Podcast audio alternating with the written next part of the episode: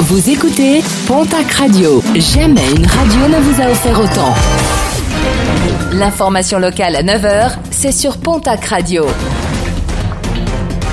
Bonjour Jean-Marc Courage Sénac. Bienvenue à vous. Petite frayeur hier à l'Escar pour un livreur Uber. Ce dernier a été menacé par un homme avec une arme de type airsoft. Un individu qui s'est ensuite retranché chez lui. Quartier bouclé et négociation avec la police. Finalement, l'homme s'est rendu peu de temps après.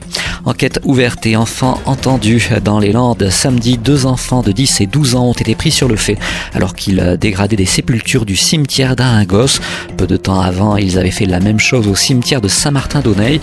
L'école d'Aringos a elle aussi subi des dégradations commises par le duo infernal.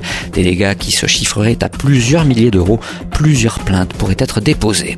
Décision attendue demain. 5 des 8 suspects de vol de camions interpellés le 22 septembre dernier en Béarn ont demandé hier devant la chambre d'instruction de la cour d'appel de Pau leur remise en liberté. La juridiction rendra sa décision ce jeudi.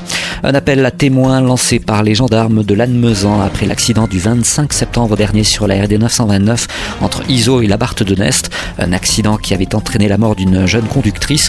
Les gendarmes recherchent les conducteurs de deux véhicules qui se trouvaient sur les lieux ou à proximité immédiate de l'accident.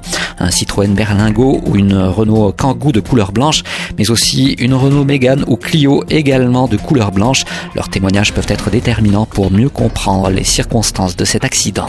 Format inédit pour le pèlerinage de la Bigorre qui s'ouvrira vendredi à Lourdes. Plusieurs nouveautés au programme. Une journée consacrée aux écoles catholiques du département. Ce sera vendredi. Samedi, marche diocésaine entre Saint-Savin et la Cité Mariale. Et dimanche, journée au sanctuaire pour tous les bigourdins.